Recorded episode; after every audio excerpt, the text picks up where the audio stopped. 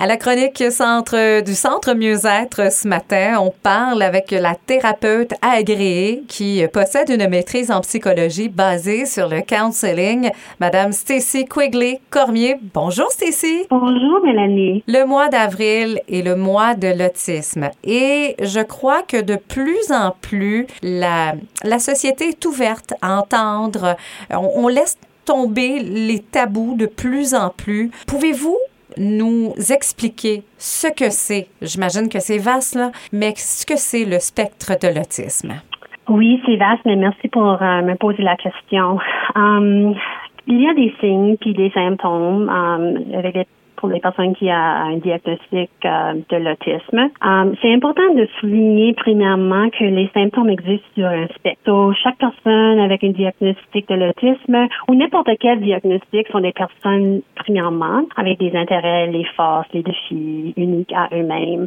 Um, mais c'est sûr que euh, les symptômes pour quelqu'un qui a un diagnostic de l'autisme euh, vont une absence de flexibilité. alors peut-être c'est dans leur intérêt ou aussi dans leur ou comment ils voient le, la déroulement de la journée. Um, alors, euh, ils peut-être peut avoir des réactions plus intenses ou les changements mineurs de la routine aussi et de leur environnement. Et c'est complètement normal. Ils vont avoir une difficulté à comprendre les normes et les nuances sociales et verbales. Alors, euh, leur cerveau est vraiment littéral et logique. Alors, ils vont avoir plus de difficulté à comprendre les sentiments des autres personnes ou pourquoi nous, dans la société, on utilise comme juste un exemple des, des banalités pour briser la glace ou parler avec quelqu'un um, que on ne connaissait pas bien.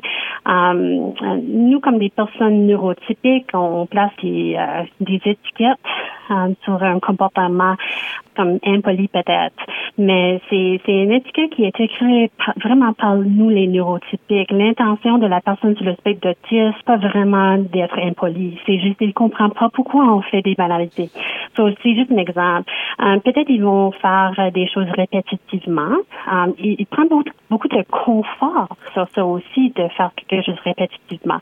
Peut-être ça pourrait être des mouvements, peut-être ça va être de, de répéter des phrases, des, des mots. Um, ils vont avoir des intérêts spéciaux aussi, très spéciaux uh, pour eux. Et aussi, un intérêt spécial, ça donne beaucoup de, de calme dans la personne sur le spectre de l'autisme. Ils vont uh, utiliser ça comme euh, quelque chose qui gère leur stress. c'est vraiment un positif aussi comme tu as mentionné, il y a beaucoup de symptômes et des signes.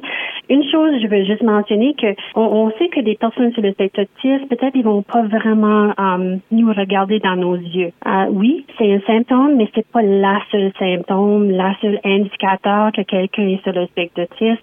Des fois, des personnes vont comprendre, ils vont, vont uh, apprendre comment regarder dans les yeux. Alors, s'ils font ça, ça dit pas non plus qu'ils n'ont pas vraiment la diagnostic de l'autisme. So, c'est vraiment sur un spectre, ces symptômes-là. Et ce qui est intéressant, c'est que comme être humain, on a tous nos forces, nos faiblesses, mais les gens euh, qui sont autistes, les autistes, là, ils ont des forces incroyables. Tu voulais nous en parler, là. Puis ça, moi, je trouve ça vraiment intéressant parce qu'il y en a que c'est, c'est vraiment impressionnant, les forces qu'ils ont, là. Tous nous autres, des humains, on a des forces puis on a des, des défis. Moi, je vais jamais être une mathématicienne comme mon mari. Oui. mais um, je suis un thérapeute et je peux vous aider avec la psychologie. So, um, mais c'est, on a toutes, toutes les choses qu'on est, qu'on aime faire um, et toutes nos forces. Mais pour les personnes qui sont sur le spectre ils sont premièrement visuels.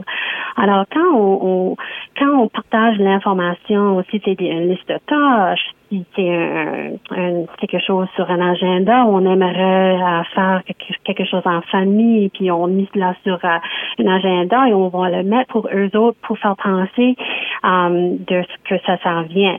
Um, si euh, si on, aimerait avoir des, des amis vraiment loyaux, puis c'est eux, right? Ils sont vraiment honnêtes aussi parce qu'ils sont vraiment logiques. Ça, c'est leur force. Ils sont vraiment logiques et rationnels aussi. Um, ils ont tellement vraiment une bonne imagination et ça, ça leur donne beaucoup, beaucoup de plaisir. J'admire ça beaucoup, beaucoup. Euh, Euh, juste pour vous mentionner, mon mari est sur le spectre autiste. Il a juste il a reçoit, reçoit son diagnostic un couple de l'année passée, puis dans son imagination, il m'achète beaucoup des fleurs. il pense à ça, puis il passe la, la, de Sobeys ou quelque chose comme ça, puis il pense à m'acheter des fleurs. Puis il reçoit beaucoup de, de bonheur avec euh, avec ce pensée-là.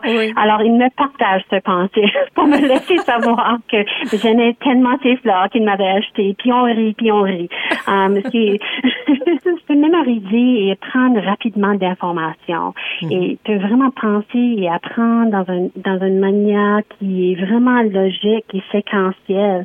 So, pour nous autres, un des neurotypiques, des fois, nos émotions rentrent là-dedans, puis c'est plus difficile à trouver des solutions.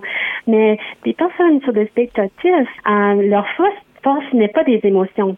Alors, il peut nous aider à penser plus logiquement et trouver des solutions qui sont vraiment intéressantes aussi. Tu peux vraiment essayer dans des académiques, um, tels que des sciences, euh, mathématiques, comme j'ai, je l'ai mentionné, euh, les matières qui sont vraiment logiques.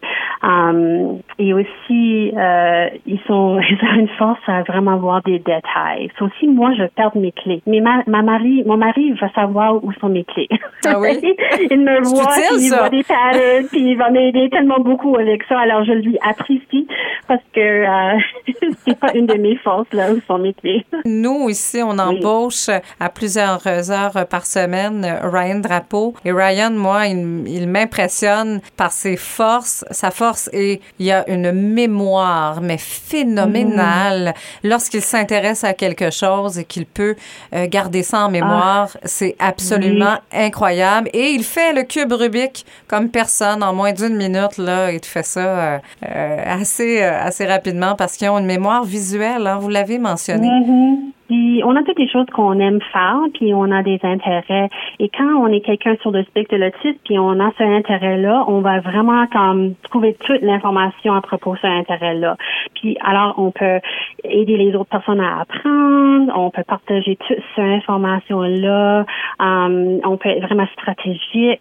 Uh, so c'est vraiment super. J'aime j'aime savoir le fait que que Ryan, t'as Ryan sur ton équipe. Et si les parents nous écoutent et se disent, ils sont peut-être dans ce cheminement-là. On est peut-être en train de découvrir auprès de leur, euh, de leur enfant le spectre mm. de l'autisme. Euh, il y a des gens autour de nous pour nous aider. Le Centre Mieux-être est là et vous aussi. Merci de, de, mentionner ça, Mélanie. C'est, c'est tellement important que les parents savent qu'ils ont des, des, ressources dans la communauté pour eux autres, puis leur enfant aussi qui a eu son, ce diagnostic. Um, au Centre Mieux-être, on donne un soutien à la personne puis aussi à la famille face au diagnostic et on leur offre une psychoéducation et d'accompagnement avec une approche spécialisée. C'est, c'est SACAD, c'est, mon spécialisation. Et euh, c'est, c'est vraiment comme une approche qui est créée pour euh, le spectre de l'autisme par quelqu'un qui a euh, la diagnostic de l'autisme. So, c'est, des stratégies cognitives orientées sur les, le fonctionnement interne de la personne et les besoins de la personne.